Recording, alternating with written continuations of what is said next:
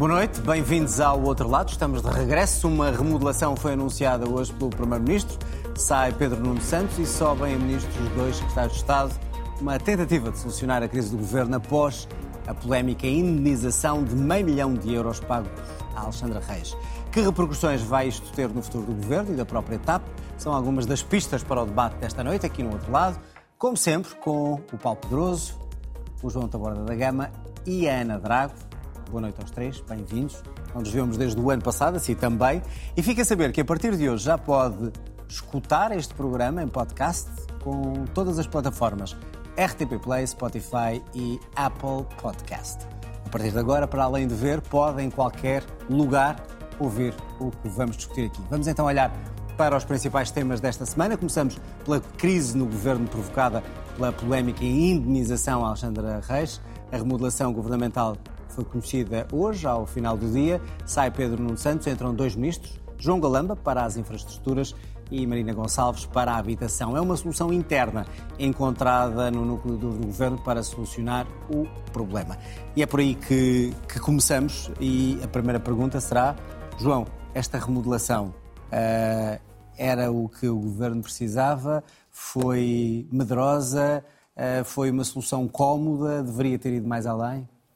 Bem, quando os governos atingem uma certa longevidade, é difícil encontrar candidatos rapidamente e, portanto, também uh, por isso, mas não foi de certeza quem quer só ser por ministro, isso. Ou quem não quem quer, quer ser, ser ministro, ministro com, com o escrutínio, com as polémicas, que nunca, nunca foi uma boa coisa, agora uh, menos é e, portanto, também por isso. Mas parece-me que esta solução é uma solução que procura conciliar uh, o interesse de uma solução de pessoas que já eram conhecidas de António Costa e que, portanto, não vai haver surpresas e que uh, resistiram, pelo menos no caso de João Galamba, à, ao escrutínio e, portanto, não, não vai haver surpresas, uh, dando também uma continuidade dentro das divisões de poder nas várias tribos dentro do PS a uma certa ala do PS eh, no Ministério eh, das Infraestruturas. E, portanto, parece uma solução eh, fácil, não é uma, não é uma solução inesperada.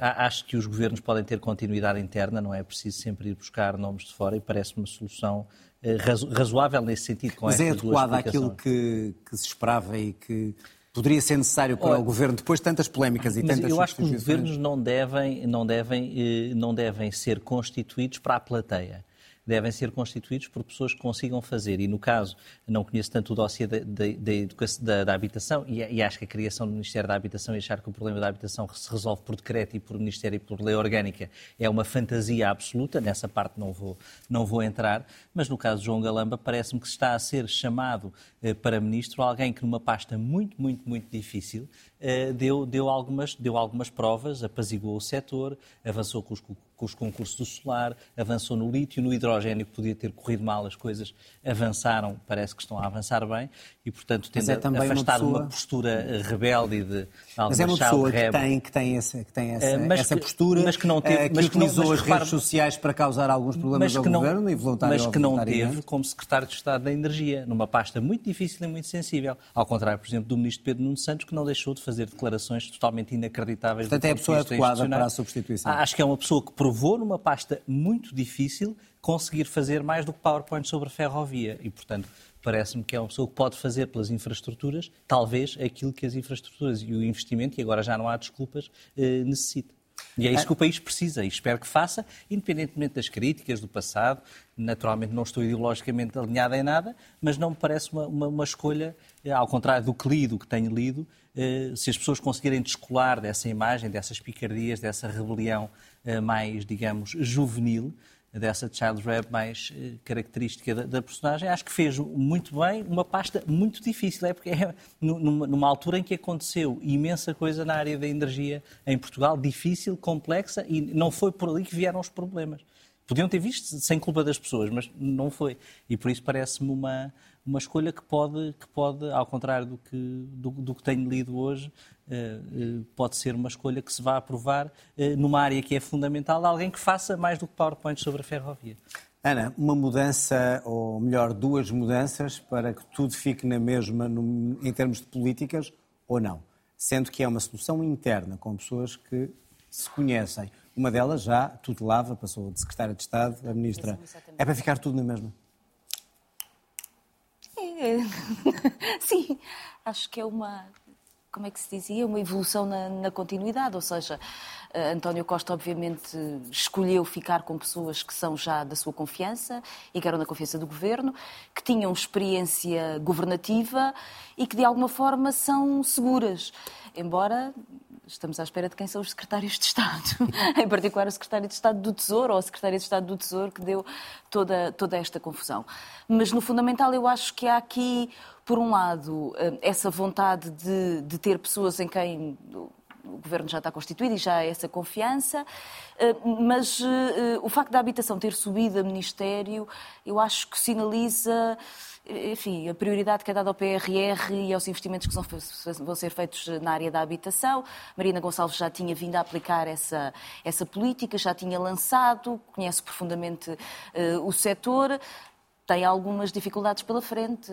O João dizia que os governos não resolvem o problema da habitação, então quem resolve? Não, então não há solução possível. Eu acho que daquilo que nós conhecemos do PRR há um investimento significativo na habitação e isso é uma coisa nova que já não acontecia desde os anos 90 temos a sensação que isso não dá resposta a todo o tipo de procuras. E em relação a, a, um dossiê tão difícil como é o da TAP e na situação em que está? João Galamba, parece a escolha TAP, acertada? Aeroporto ou... e ferrovia. E ferrovia, já lá ia, comecei pela TAP. Na verdade, João Galamba, com a personalidade que tem de ser particularmente combativo e às vezes agressivo eh, eh, no, debate político, deu provas eh, de que era capaz de facto de conduzir a sua Secretaria de Estado e ao nível da energia, Portugal tem, até no contexto da crise energética, enfim, uma situação relativamente privilegiada por causa de investimentos que, que, foram feitos anteriormente, e há um conjunto de outras áreas onde também foi avançando e conseguindo gerir esses dossiês na verdade, eh, herda o dossiê da TAP, que é um dossiê que agora vai estar com particular escrutínio a seguir este caso de Alexandra Leitão, mas eu acho que é uma coisa que nós temos que, não, não vale a pena refazer a história. O dossiê da TAP não é um dossiê de Pedro Nuno Santos, é um dossiê de António Costa desde o início. Quem pega na ideia de voltar a trazer a TAP para o domínio público é António Costa logo nas eleições de 2015, onde aliás pôs o seu amigo Lacerda Machado nesse, nesse processo de negociação.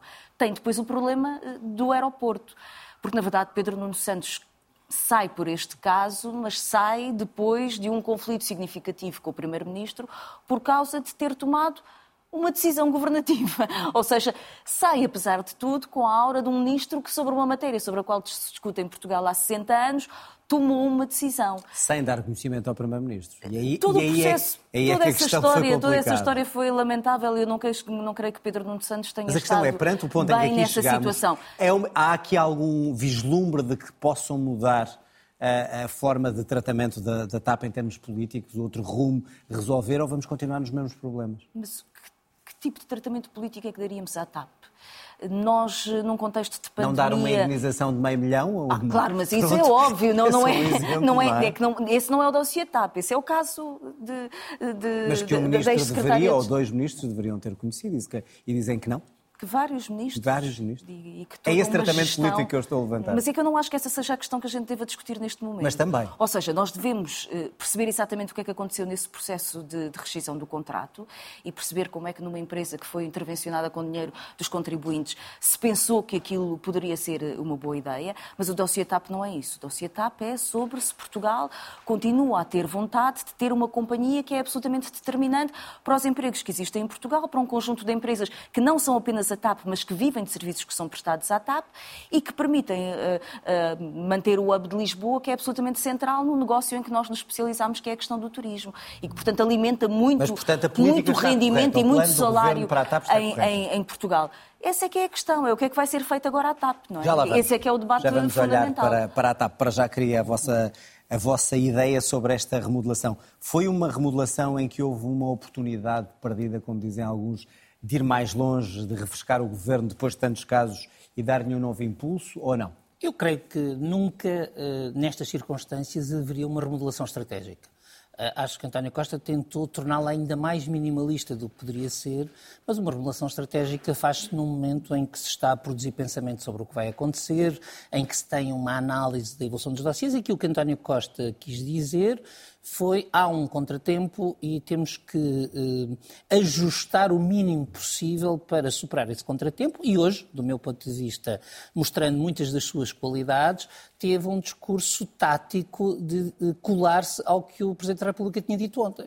E, portanto, no fundo, o Presidente da República diz ontem, uh, ou diz, diz na, no, na, mensagem de novo, uh, é preciso executar, e António Costa diz, para executar nós não podemos ter ministros com novas visões. Uh, e não tendo ministros com novas visões, isto implicaria sempre ter alguém que já tenha a confiança política de António Costa, que uh, tenha a mesma visão que Pedro Nuno, ou em alternativa não tenha visão nenhuma para a pasta, portanto era outra, a outra alternativa, mas que assuma essencialmente que vai ser um executor. O, o João foi injusto com, com, o ministro Pedro Nuno Santos quando falou várias vezes do PowerPoint, do PowerPoint da ferrovia.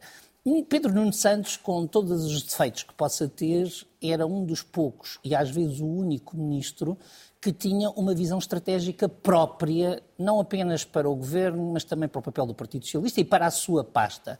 Eu acho que o que António Costa vai pedir a Galamba é que eh, se concentre exclusivamente em executar Uh, nos, nos, próximos dois anos e que procure. Uh, Isso é uma boa, uma boa decisão. Do meu Quer ponto um de ministro vista, que não pense e execute. Do meu, não disse que não pense. Não estou eu, a eu não disse que não pense e mais. Acho que quem conhece João Galamba sabe que ele pode ter ele aceite, não, ele não pode ter aceite esse caderno de encargos, mas não cumprirá. Quer dizer, não, Galamba não será um executante de políticas em que não se reconheça, nem se, nem se tornará agora um político acéfalo. Uh, portanto, há de fazer a sua gestão e a escolha, política. É a melhor escolha, a escolha mais adequada. Do meu ponto de vista, é uma das escolhas possíveis. É raro, não vou dizer, não fui fazer uma análise para saber que nunca aconteceu, mas é raro um Ministério com esta importância ter alguém que não era já ministro antes numa, numa remodelação. Portanto, se me perguntassem em abstrato, eu diria que coisa, pessoas como uh, Duarte Cordeiro poderiam ter, uh, digamos, ter sido Parecer-me é mais fácil uh, Duarte Cordeiro passar para as infraestruturas e eventualmente até Galamba para, para Ministro do Ambiente, mas isso são especulações. O, o que eu creio que uh, é chave para isto é que Marcelo marcou. Já vamos a Marcelo. Marcelo marcou e esta remodelação diz isso. Que é, isto é um governo para 2024. Já vamos ver se, se é para 2024 e quais os percalços.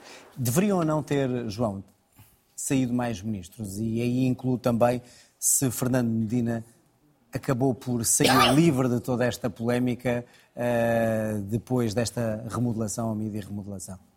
Eu acho que a remodelação tinha de ser apenas o estritamente necessário. E foi, e foi o que foi. Medina não é atingido com o que aconteceu? Não, e é, sai fortalecido com isto. Não, sendo, não tendo saído, sai claramente fortalecido com isto. Tira um opositor de dentro do governo e sai, e sai com força e com declarações fortes que é que fortalecem a sua posição. Até quando? Ou seja, há questões sobre a saída da sua secretária de Estado da TAP que ainda estão por esclarecer, nomeadamente a forma como ele a escolheu e o escrutínio ou a falta dele quando a convida para tutelar a, eh, a TAP também e ficar no Ministério. Até que ponto é que, é que isso desaparece assim de um momento para o outro? Isso não, não, não me parece que seja. Não é relevante, não é importante? Não, não parece que seja relevante. Parece... Então a oposição está errada toda quando aponta isso como um ponto. Que... Até há, alguns socialistas o apontam. Acho que a oposição e os socialistas da oposição, que são sempre a oposição também mais às vezes difícil de gerir para o governo, eh, vão fazer isso e já escolheram a figura do Ministro das Finanças como uma figura, eh, digamos, a atingir. Isso parece-me, na estratégia política, claro e, e, e se calhar até eh, legítimo. Os meios, por vezes, podem não ser, mas o objetivo, em termos táticos, parece-me bastante definido. Agora, o que me parece é que, neste caso, não, não, há, não, há, razão, não há razão a apontar. Há uma. Não sei se vamos falar já da TAP ou se vamos falar Já vamos seguir. falar, mas eu queria na remodelação e os efeitos para o governo, não é? Agora, eh, os efeitos para o, para o, governo são, são esses, ou seja, ehm, há, uma, há uma decisão de nomear um secretário de Estado e parece-me que quando se nomeia um secretário de Estado, não, não se tem de saber tudo sobre, não há aqueles processos de, de veto como há nos Estados Unidos em que tem de saber tudo. Uh, não sei quem saberia da indenização, aquilo que é público é de que haveria uma indenização, pelo menos é público em termos de jornais. Não sei se a TAP cumpriu os seus deveres acionistas de informar matéria relevante ao acionista, não sei se cumpriu ou não. É dito que não cumpriu, ainda não foi desmentido que cumpriu, é isso. João João, eh, há uma questão aqui muito, muito básica. Quando se escolhe alguém para ser secretário de Estado e se vai tutelar de alguma forma também a TAP. E essa pessoa esteve na TAP, saiu da TAP, não, não queremos saber qual a razão para que terá saído da TAP? E, e quais as razões que a levaram Mas, a fazer um percurso, independentemente Mas, da indenização que tenha recebido. Mas Não a- é legítimo Mas a razão, eh, eu, eu não- nós não sabemos os detalhes, mas em abstrato, em abstrato, alguém que saiu de uma determinada empresa e que não ficou com as melhores relações com a administração dessa empresa, até pode estar em melhores condições, em abstrato, de exercer ou de saber, ou de exercer, ou de, ou de exercer os poderes da acionista único, que, é, que são aqueles que têm, que têm o Estado. Porque gestão e acionista podem e têm muitas vezes interesses que não são totalmente alinhados. E, portanto, pode haver, ter havido, em abstrato, uma situação que gera, que, leva a uma saída que não é incompatível com a continuidade de uma pessoa nessa... nessa... Então, de toda esta polémica, do pagamento da indenização, da forma como foi gerida, que levou a uma queda de ministros e secretários de Estado e a uma remodelação, nada disto atinge o governo politicamente? atingiu o governo naquilo que já aconteceu. Portanto, e agora atingiu, é resolveu perceber, um curativo e- e agora e é acabou. preciso perceber e tirarem-se as consequências e, e, pelo que vejo, foram enviadas informações para a IGF, sobretudo para a IGF, parece que é aqui o mais relevante, para se tentar, está também o Ministério Público. Temos o Ministério que- Público a Mas isso não parece que seja o mais relevante. Aqui o relevante é perceber se juridicamente havia ou não direito àquela Mas indenização. politicamente, o governo fica afetado ou não? O governo já ficou incólume? afetado. O governo, o governo teve o Presidente da República a falar sobre o caso TAP uma semana, levou um puxão de orelhas na mensagem de Ano Novo muito forte do Presidente da República e substituiu um dos, um dos governantes que era politicamente central do governo. Mas, portanto, está sanado. Já não foi pouco. Está sanado. Não sei se está sanado, mas até agora já foi feito muito. Portanto, parece-me que não foi um caso que passou totalmente por que está tudo a subir para o lado. Ana, Fernando Medina, livre desta polémica, eh, sai incólume? Como tu próprio dizias, é um pouco estranho que Fernando Medina tenha entendido que Alexandra Reis era a pessoa ideal para ser secretária de Estado do Tesouro, sem perceber exatamente como é que aconteceu o processo de saída da TAP, eh, por causa exatamente do Estado ser, ser o acionista. E, portanto, eh, não haver aqui um conhecimento do processo é verdade, pode não ter acontecido, porque pode ser sobre os termos de atuação de Alexandra Reis eh, no Conselho de Administração e não sobre a questão da indenização, o que cria também esta estranheza, não é? De, de haver indenizações de meio milhão ou de uma negociação que começa por ela pedir um milhão e meio e depois ser reduzida a meio milhão e não haver eh, uma espécie de estranheza por parte dos membros do governo eh, em relação a isto. Mas eu acho que cria uma fragilidade. Acima de tudo, porque eu acho que Fernando Medina, ao contrário do que diz o João, vai acumulando fragilidades. Uh, Fernando Medina é, digamos que, o Delfim de António Costa uh, na Câmara Municipal de Lisboa, onde começa por perder votos até perder a Câmara Municipal. Entra no Ministério das Finanças bastante fragilizado e não consegue, à frente do Ministério das Finanças, dar-nos uma orientação que seja diferente daquela que foi, enfim, desenhada por Mário Centeno. Mário Centeno eh, desenha eh, a, política do Ministério das Finanças e já se foi embora há não sei quantos anos e, portanto, Fernando Medina parece não ter uma autonomia própria, um projeto próprio. E agora eh, este caso, que se vão depois somando a pequenos casos mais pequenos que Fernando Medina foi, foi gerindo. E, portanto, eu acho que Fernando Medina fica numa situação de erosão constante. Além da situação, quer dizer, este caso de Alexandra Reis acontece porque tínhamos consciência da situação em que vive o país e a maior parte dos trabalhadores em Portugal, que é a percepção de que mês a mês vão ficando mais pobres, ao mesmo tempo que o governo lhes diz que neste momento tem que haver contenção salarial. Ora, contenção salarial com uma secretária de Estado que entendeu que numa empresa em dificuldades, depois de ter pedido, ter efetuado cortes e pedido sacrifício aos trabalhadores, começa por negociar eh, uma rescisão de contrato eh, pedindo um milhão e meio, há aqui qualquer coisa que não bate certo. Então as pessoas começam a ficar cada vez mais zangadas e Fernando Medina, Ministro das Finanças, será obviamente o alvo. E portanto eu tenho a sensação que Fernando Medina está numa situação de erosão constante. Agora, que Fernando Medina saísse neste contexto, era uma crise brutal do governo. Um ministro com o peso político de Pedro Nuno Santos, era possível a António Costa voltar, dar mais ou menos razão ao Presidente da República, mas deixar sair também Medina era um rombo imenso na sua credibilidade política e, portanto, eu acho que isto foi uma, uma tentativa de contenção de danos. Paulo, sai Medina mais forte, fragilizado, saiu do spotlight ou estará sobre os holofotes até termos uma explicação cabal e conclusiva sobre tudo o que se passou na TAP? Não saiu do spotlight eh, e, e é claramente sobre ele que os, nos próximos tempos as coisas vão incidir, começando logo eh, pelo que será apurado pela, pela Inspeção-Geral de Finanças e as consequências que esse apuramento tiver, porque não é a mesma coisa se concluir que a indenização é legal ou é ilegal, se, se concluir que o acionista foi informado ou não foi informado, se se concluir que uh, Patrícia Reis, uh, Alexandre, Alexandre Reis, Reis, perdão, tendo recebido a indenização a devia ter devolvido quando aceitou para a nave ou não tinha que a ter devolvido quando aceitou ir para a nave. E depois... Uh, para avaliar o que se passa neste momento, só, eu só consigo avaliar partindo do pressuposto que ninguém está a mentir nem a omitir dados. E, portanto, partindo do pressuposto de que uh, os dados que nós dispomos são os dados que correspondem à verdade. E aí, parece-me que, uh, a ser assim, há uma questão de fundo que os governos devem pensar que tem a ver com o facto de que Alexandre Reis não teve a mínima consciência do risco político que, digamos, que implicava.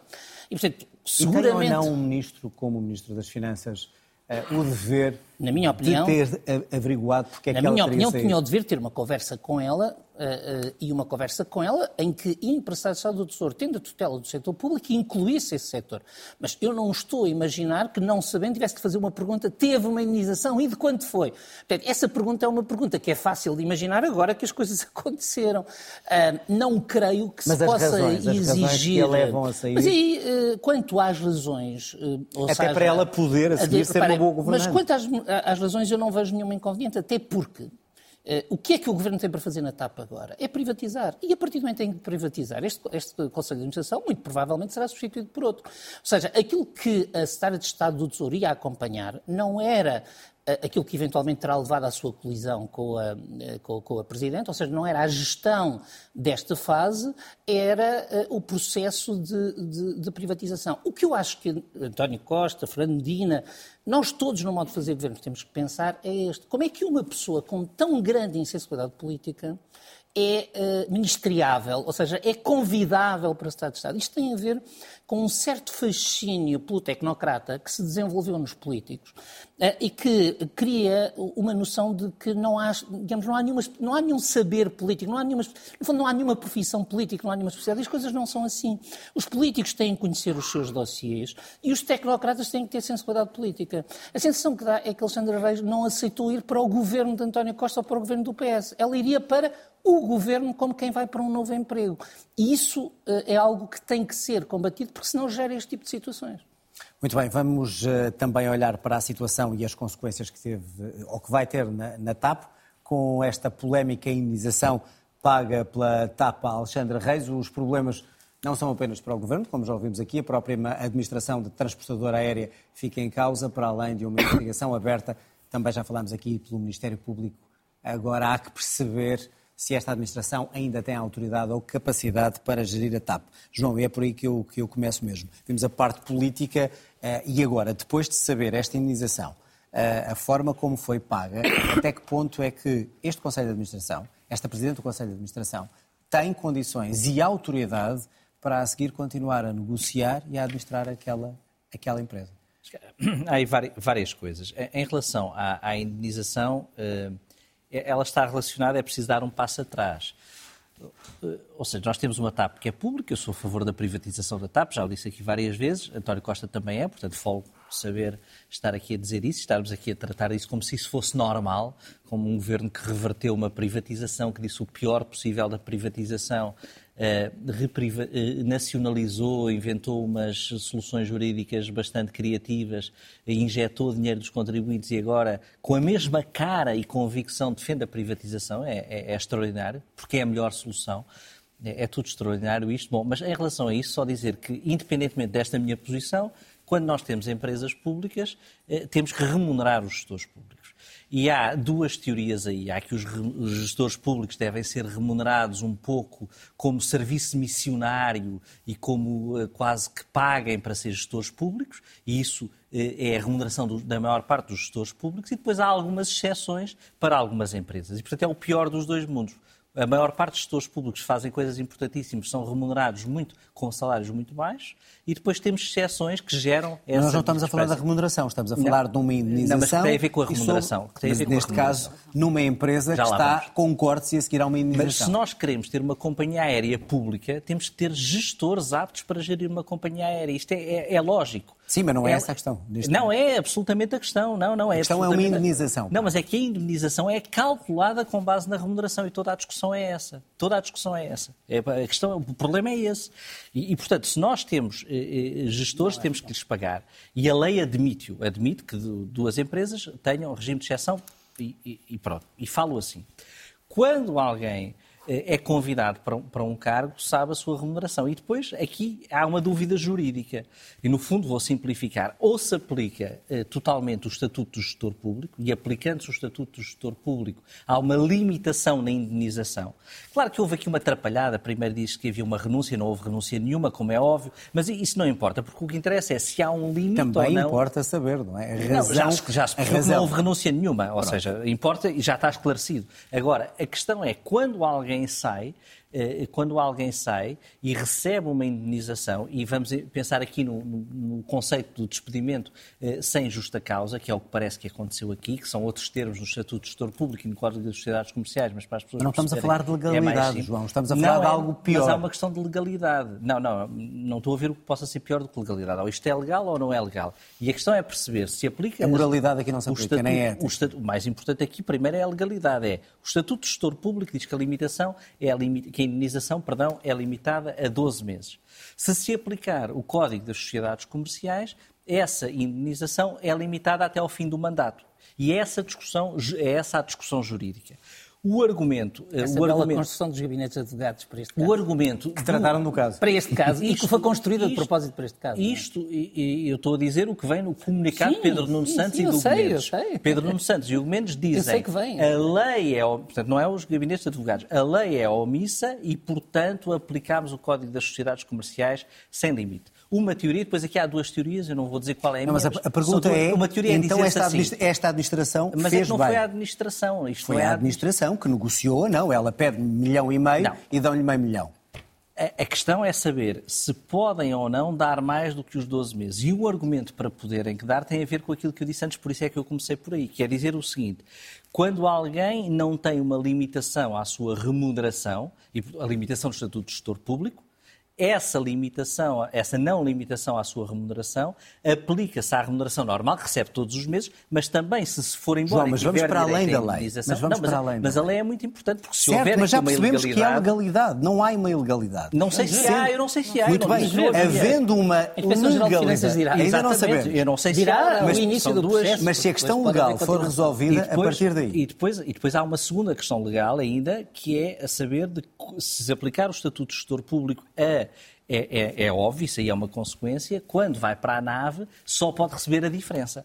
Aí, portanto, ou estamos no Estatuto do Mas eu volto a, a colocar estamos... a pergunta. Esta administração, depois desta indenização, independentemente da legalidade, e com o que aconteceu, Mas, e numa empresa legal, que está não. com cortes financeiros e reestruturação, não tem legitimidade e força para continuar? Eu acho que tem legitimidade se for legal. Porque se para for legal, ao mercado tudo é possível. Porque se for legal, se for legal, aquelas pessoas foram, foram convidadas para desempenhar eh, funções num órgão estatutário de uma empresa, tendo em conta uma proposta de, de, de, remuneração que aceitaram, que é legal e que, portanto... E quando ela voltar a pedir ilegal, manter ilegal, os é cortes diferente. aos trabalhadores da TAP? Mas isso é, mas isso é assim. Mas isso é não, assim. Mas, Ou seja, é, não, assim faz...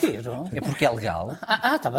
Pronto, é Paulo, mas é uma empresa pública. Passa a mesma pergunta, já mas, vamos é, à... mas é uma empresa pública que, que tem por lei a possibilidade Muito de bem, já percebemos a questão, a questão Sim, legal. João. A pergunta volta a centrar. A administração tem legitimidade para continuar depois desta indenização? E se a lei o permitiu, é uma coisa que está arrumada e faz sentido, como é que vai lidar com os trabalhadores a partir Do meu ponto de vista, a administração cometeu um erro muito grave uh, ao uh, permitir que se desenvolvesse esta versão muito elástica da lei e, aparentemente, se se confirmar o que se diz, ao permitir uh, fazê-lo apenas com uma comunicação uh, à tutela política, chamemos-lhe assim, e sem comunicação à tutela financeira. Ou seja, há aqui um primeiro problema que é o triângulo uh, entre Uh, TAP, uh, uh, Ministério das Infraestruturas e Ministério das Finanças, que aparentemente não funcionou como devia, e há aqui um problema de governança que deve ser refletido para todas as empresas com dupla, com dupla tutela. Depois há uma questão de insensibilidade política, e voltamos, voltamos ao princípio.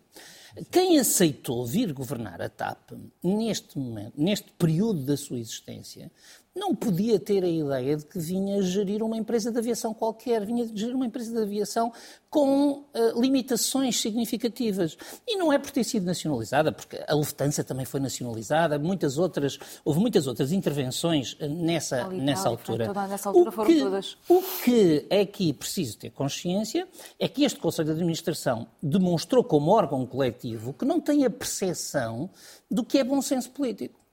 E, infelizmente, eh, o, secretário de Estado, que foi informado, digamos, eh, porventura deu mais importância ao facto de ter sido só pago um terço do que era pedido, do que ao facto da enormidade que é a diferença entre o que é pago e o que, um, eh, e o que está a passar com os trabalhadores. E, portanto, o grande problema neste momento é qual é a velocidade a que vai ser a privatização, porque o governo tem um problema político em mãos se for agora mudar o Conselho de Administração, primeiro eh, vamos ver quantas, quanto é que tem que pagar em indenizações, e, portanto, eh, ou seja, é, eh, isto não é só chegar ao Ministro conselho, e assinar uma saída. Este Conselho de Administração será eficaz para continuar esta missão que já está definida Quer até dizer, chegar Do meu ponto de vista, este Conselho de Administração está gravemente ferido na sua credibilidade perante os, perante os portugueses e o Governo tem aqui um problema extremamente espinhoso que eu só vejo sob a forma de procurar acelerar ao máximo possível a, a, negociação para, para a reprivatização e, portanto, com isso ultrapassar o problema. Agora, uh, demonstrou este Conselho de Administração que não estava à altura da sensibilidade do seu mandato. Isso a mim parece-me claro. Ana, como é, que, como é que esta Presidente do Conselho de Administração vai agora continuar a negociar e levar a paz que é desejada para que a empresa continue a funcionar, seja rentável para poder ser privatizada? Nós podemos discutir sobre o Conselho de Administração da TAP. Um, e Porque perceber, é, ele, é, é nele que tem, as, neste momento, nas mãos perceber, a decisão, não é? E perceber se a escolha de não seguir o Estatuto do Gestor Público é, é ou não legal eu deixo isso para os especialistas. Aprendi aqui com as explicações que, que o João eh, foi dando sobre esta matéria, mas na verdade eu não creio que o problema seja esse. Eh, eh, a TAP pode até agora mostrar no ano 2022 o regresso aos lucros que não aconteciam desde 2017 mas na verdade o problema político que aqui existiu é o discurso que o João acabou de, de, de ter sobre a necessidade das empresas públicas, que são geridas pelo Estado, uh, terem gestores e desses gestores terem que ser uh, bem remunerados. É um discurso que acontece para as empresas públicas, mas é um discurso que acontece para a maior parte das grandes empresas em Portugal. E, na verdade, nós já estamos mais ou menos habituados a ter esta espécie de estranheza, que é, temos um discurso sobre a capacidade da economia portuguesa se manter competitiva e de mantermos postos de trabalho em Portugal e empresas a funcionar, que assenta na contenção salarial. E, de tempos a tempos, vamos tendo notícias de uma espécie de uh, elite. A palavra em Espanha que era utilizada nos momentos da crise era a casta a casta que vive numa situação de privilégio, que vai passando, ora pela gestão de empresas que estão no setor privado, ora por cargos públicos e que oferem de níveis salariais que estão completamente distantes daquilo que é a maior parte dos portugueses. Porque é certo, as empresas públicas precisam de gestores e eles têm que ser pagos, de acordo com o seu mérito. Esta senhora nem portuguesa é. é, portanto estava no estrangeiro, Mas Ana. Precisamos Teria que ser bem de... remunerada para vir trabalhar Mas precisamos de médicos.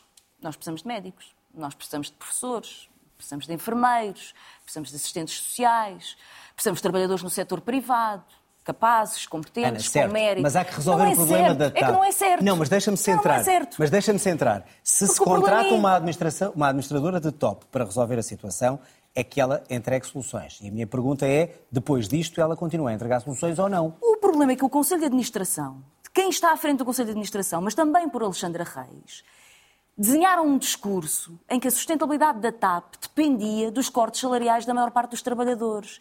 Isto acontece na TAP, mas os, os, pilotos até têm salários relativamente razoáveis comparados com os portugueses. O problema é que este discurso percorre todos os níveis salariais e todos os setores de atividade em Portugal.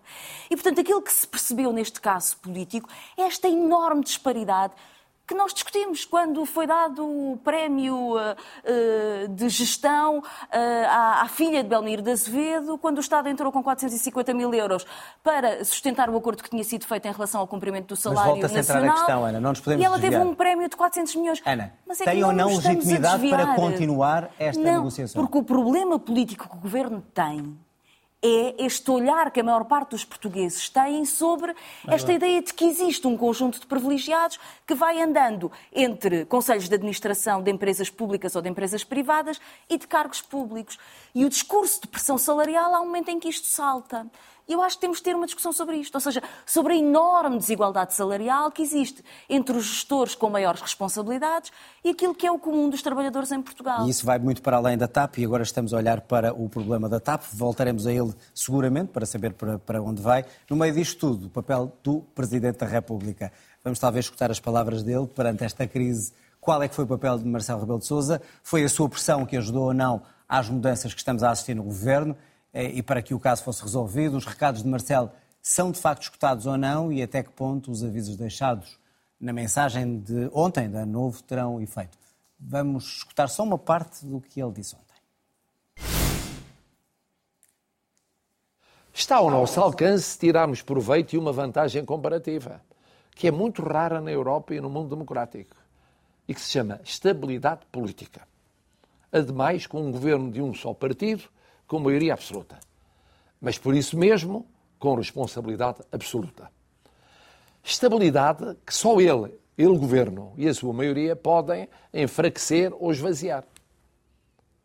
Ou por erros de orgânica, ou por descoordenação, ou por fragmentação interna, ou por inação, ou por falta de transparência, ou por descolagem da realidade. Ora bem, isto é apenas um pedacinho do, do discurso, que foi muito além disto. João, até que ponto é que uh, o Presidente mostra aqui uma sintonia com o Governo, sobre o que o Governo está a fazer, uh, ou é um puxão de orelhas, ou é uma pressão, ou é continuem, estou aqui, estou atento? Eu acho que este, este discurso do, do Presidente é, é, um discurso eh, forte, são palavras muito fortes e é um pouco um caderno de encargos, ou um aviso, um conjunto de avisos, não é um caderno de encargos, é um conjunto de avisos ao, Governo e dizer que tudo o que acontecer com o governo é da responsabilidade do governo. Uh, que, passando aqui alguma redundância, é, é, verdade num governo de maioria absoluta. E o que o Presidente está a dizer, uh, na minha leitura, uh, e de um modo bastante direto, é que não deixará de retirar consequências políticas se continuar a se vir que algum destes, da coerência interna, etc., etc., etc., se verificar. Acho que a expressão mais forte é dizer que também não pode haver descolagem da realidade. E acho que isso é uma expressão muito forte no léxico político português, que ficará, com certeza, por muitos anos nas aulas de ciência política, porque é um pouco aquela ideia de ubris, aquela ideia de entrar em, digamos, em marcha triunfal com a maioria absoluta, que só tem sido prejudicial, digamos, pelo menos à gestão interna do governo, e são palavras muito fortes de Marcelo Rebelo de Sousa, que também um pouco criticado por não tomar posições mais fortes, me parece que agora está a querer marcar, marcar, marcar a agenda com isto. E... Naturalmente que não havendo ainda talvez uma oposição, uma oposição pronta para para, para, tomar, para tomar o poder, qualquer ato de, de demissão seria, seria, neste caso, reconfirmaria, talvez com menos votos, este governo. E, portanto, também o timing da Está gestão... afastado esse cenário, ou seja, olhando, olhando, que... olhando para o discurso, está afastada a ideia de, eu acho que não está nada afastado. ou não? Eu acho que não está nada não? afastado. Acho que não está nada afastado e que o Presidente está a dizer isso, mas esta convulsão interna... Ou seja, governo... guarda a prerrogativa de, não, de acionar... Ele está, está a mostrá-la, ele sempre teve, não é? Agora está a mostrá-la que, dizendo que não vai fazer, mas dizendo o que é que espera ver do Governo, quando o Governo está a dar inesperadamente, eh, pelo menos tão cedo, eh, bastantes argumentos para que isso um dia possa ser possa ser, eh, possa ser usado. já tivemos em Portugal primeiros ministros eh, mandados para casa por bem menos. Até que ponto é que tudo isto, este, este aviso de Marcelo Rebelo de Sousa e, e todo o que tem, tudo o que tem acontecido com este governo, uh, espera-se que o governo vá governar de forma diferente? Que esta ideia de maioria absoluta que tem levado a todos estes casos muda agora ou não? Ou dificilmente mudará? Não, não sei. O governo não quer isto que está a acontecer. Claro que não. Ou, ou seja, como o governo não quer isto que está a acontecer, vai tentar que isto não aconteça. Estas duas nomeações de dois secretários de Estado, já da confiança política e já rotinados dentro do, dentro do governo, é a prova de que o governo não quer que isto continue. Com certeza todos querem que isto estanque. Não acho que não vai governar de, de maneira diferente. Vai, agora já se pôs a jeito que isto não aconteça com estes dois novos, com estes dois novos titulares. Eh, mas parece-me que não vai governar de forma diferente. Mas o Presidente já, já avisou isso, deve ter deixado, na minha opinião, eh, se pudesse adivinhar, o Governo um pouco irritado com esta posição mais contundente do Presidente, que já teve também quando foram a questão dos fogos e da, da administração interna, etc. Vimos duas ou três vezes em que o Presidente eh, atira um pouco a matar e aqui parece-me que foi um, um pré-aviso eh, do que pode, do que pode acontecer. Fosse, estivesse já mais robustecida a oposição à direita, talvez o discurso fosse outro. Ana, é um aviso sério ou é Marcelo em sintonia com o governo a dizer estou apenas atento? Em sintonia, claramente que não é. mas, mas eu devo Muitas dizer vezes dissemos que... aqui que estava alinhado com o governo para nunca. que as coisas corressem Eu acho que bem. nunca. Nunca da em tua parte. nenhum ok. momento. António Costa tentou alinhar por Marcelo, mas Marcelo nunca eh, alinhou pelo governo. Especulou-se muito sobre eh, a possibilidade ou os pensamentos do Presidente da República sobre este cenário de crise política. Eu acho absolutamente impensável ter-se colocado a hipótese de que Marcelo estaria disponível para uma dissolução do Parlamento ou qualquer coisa assim do género. Marcelo não tem nenhuma margem para o fazer, não é sequer comparável com, com, com Santana Lopes. Santana Lopes herdou um governo que, na verdade, não tinha ido a votos. Uh, e, e, portanto, nós lembramos, é caso para dizer a Marcelo Rebelo de Sousa, nós lembramos o que é que ele fez no outono passado. Ele deu uma maioria uh, ao Dr. António Costa. Uh, e, portanto, eu acho que Marcelo Rebelo de Sousa não, não tem nenhuma margem para fazer uma coisa deste género. O que me parece um pouco inquietante nesta mensagem é sempre esta sensação que eu tenho nos últimos tempos com o Presidente da República, e não quero ser eh, desagradável, mas na verdade nós perdemos um excelente comentador político, dos melhores eh, que existiam em Portugal, e ganhámos um Presidente da República que hum, vai acompanhando a espuma dos dias com um interesse hum, que é expectável, mas se calhar com um conjunto de declarações sucessivas que, hum, se calhar, enfim, como é que eu ia dizer? Mas que os portugueses escolheram e gostaram. Claro, com certeza. Eu não estou a dizer que não a tem, gostar, não, tem, sondagens. não tem legitimidade. Estou a dar a minha opinião. Claro, é uma opinião, não, é, não é uma análise sobre a, sobre a sua legitimidade. Porque, na verdade, Marcelo Rebelo de Sousa faz, em toda esta mensagem, uma espécie de análise. Faz uma análise sobre o ano interior, faz uma análise sobre as disponibilidades que temos eh, para o próximo ano, faz uma análise sobre a fragilidade do governo e utiliza aquela subtileza maldosa, como só ele, como comentador político, era, era capaz de o fazer. Mas, na verdade, Marcelo Rebelo de Sousa, para um Presidente da República, nada nos diz sobre os grandes desafios temáticos, programáticos que o país tem. E o país tem, tem. Tem um problema de possível aumento de pobreza, tem um problema de dificuldade de rendimentos de uma parte significativa dos portugueses e tem um gravíssimo problema de natalidade e de capacidade de inclusão social das novas Mas gerações. ao avisar o governo de que Marcelo- tem que fazer um, um caderno de encargos, não Marcelo está a dizer de Sousa isso? Não está a dizer isso? O PRR é capaz de responder a isto e, portanto, há que o executar. E disse até uma coisa absolutamente extraordinária para um Presidente da República que diz 2023 é o ano para executar. Porque 24, 25 e 26 vão estar todos em campanha. É uma coisa que um comentador político diz. Qual é isso, com a sua maldade? Mas como Presidente da República não creio que o deva dizer aos portugueses numa mensagem de ano novo. Porque, na verdade, os desafios estratégicos que nós temos para os próximos tempos são para cumprir em 2023, em 24, 25, 26 e, portanto, há aqui um, um, um horizonte Olha, mas ainda não, de percebi, transformação. ainda não percebi a tua posição sobre isto. Fez ou não bem em avisar o Governo? Isto é ou não um puxão de orelhas? Nessa missão, cumpriu ou não o Presidente a sua função de, de mostrar um cartão amarelo ou vermelho, ou como queiras, ao Governo? Eu acho que Marcelo o faz. Vou ser então mais clara.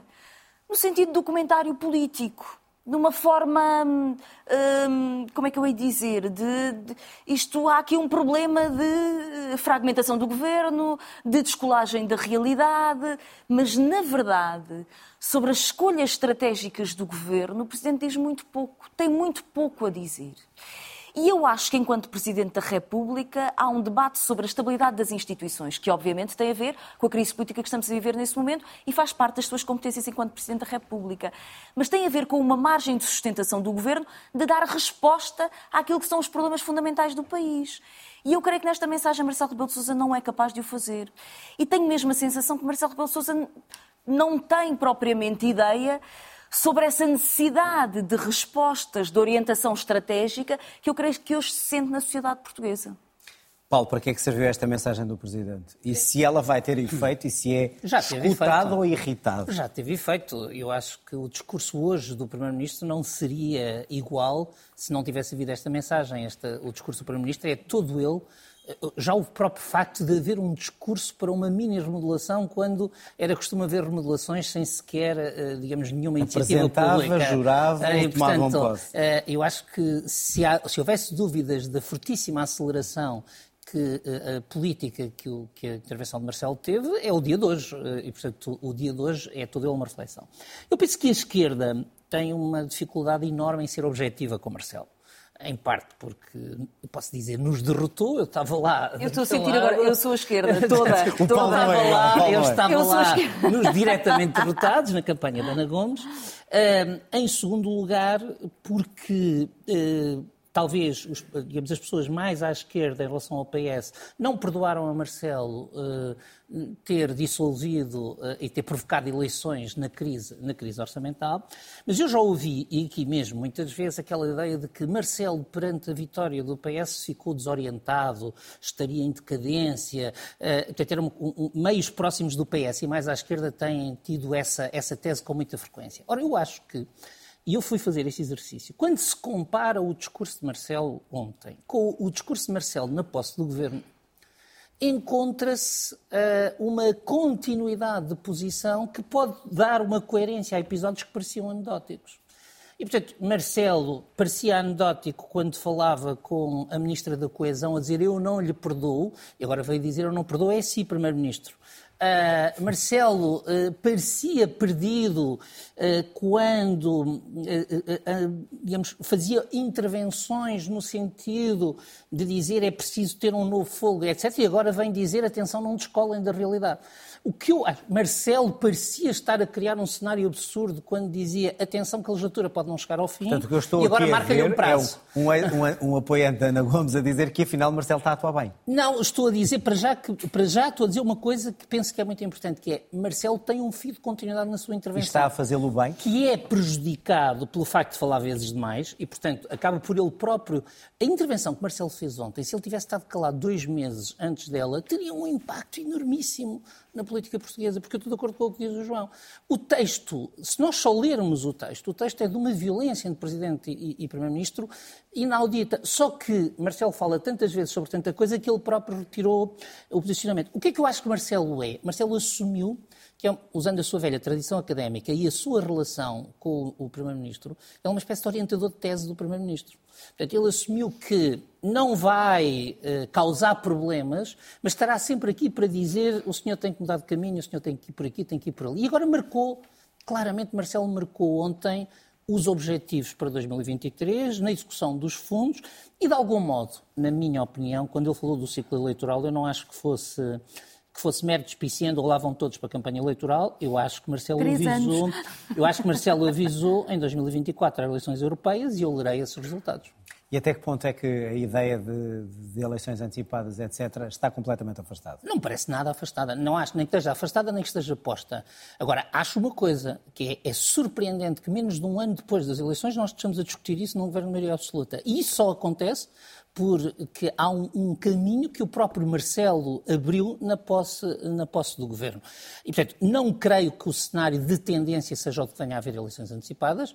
Creio é que uh, o tal analista, que o é muitas vezes, uh, já nos colocou todos a discutir uh, um conjunto de condições que as podem tornar possíveis. E, no fundo, disse algo que nós sabemos do nosso sistema que é basicamente um governo de maioria absoluta depende mais do Presidente do que um governo de maioria relativa. E isso é muito claro. E temos cinco minutos, mas eu queria uma ronda rápida e perante isto tudo, a oposição não pode fazer nada. Está a fazer aquilo que lhe compete ou está a aproveitar, a apanhar as bolas, como, como se diz?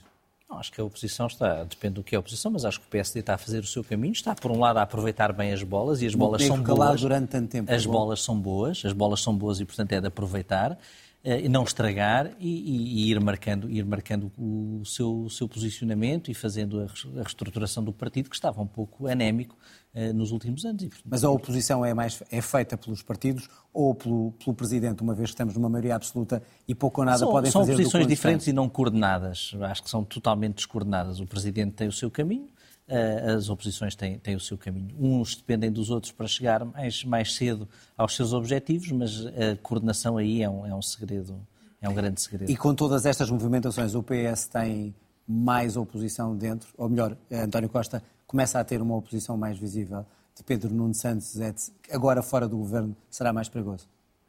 Não, não, sei, não sei responder a isso, não, mas, mas eh, não tendo que se preocupar com, com temas técnicos, terá mais tempo para fazer o que sempre, como aquela coisa do Groucho Marx, não é?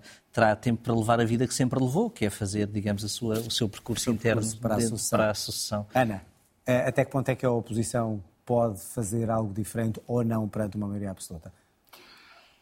Uma posição que é constante. Quer dizer, como não há verdadeiramente nenhuma reforma ou uma mudança significativa do país para ser discutida, para serem apresentadas alternativas, a oposição fica no papel de ir comentando os casos do governo e, portanto, tentando erudir o governo. Mas é de mérito do governo e não mérito da oposição. E, portanto, na verdade, é quase. Nós temos a sensação de que, quer dizer, não é necessária a oposição, o governo dá, dá os seus próprios tiros no e, pé. E Pedro Nuno Santos fora do governo? É ou não uma oposição a António Costa? É ou não a corrida para a sucessão? E rapidamente. Eu isso não sei, mas há uma coisa que me parecia clara já desde, quer dizer, desde o momento em que o Governo define a sua orientação política de que o seu objetivo é a diminuição da dívida. Pedro Nuno Santos eh, tinha, por tudo aquilo que é o seu percurso e as suas posições, um problema de ligação com essa agenda política, porque Pedro Nuno Santos sempre se tinha apresentado como, enfim, defensor de valorização salarial, reforço dos serviços públicos, da capacidade reguladora e planeadora do Estado, e, portanto, tudo o que era eh, a alma do atual governo do Partido Socialista criava uma dificuldade eh, de, de coordenação com aquilo que é o, o, a figura política de Pedro Nuno Santos. Portanto, de alguma forma, ele fica mais livre para apresentar aquilo que Muito é bem. a sua. Paulo, a sua identidade é a mesma política. questão. Qual o papel da oposição, se pode ou não fazer mais, e, e a guerra pela sucessão de, de, de, de, António Costa se está mais Contando, a, a, Começando por Pedro Nuno Santos, seguramente ele é que não meteu os papéis para a reforma de certeza absoluta e, portanto, vamos ouvir falar dele nas circunstâncias uh, que ele puder.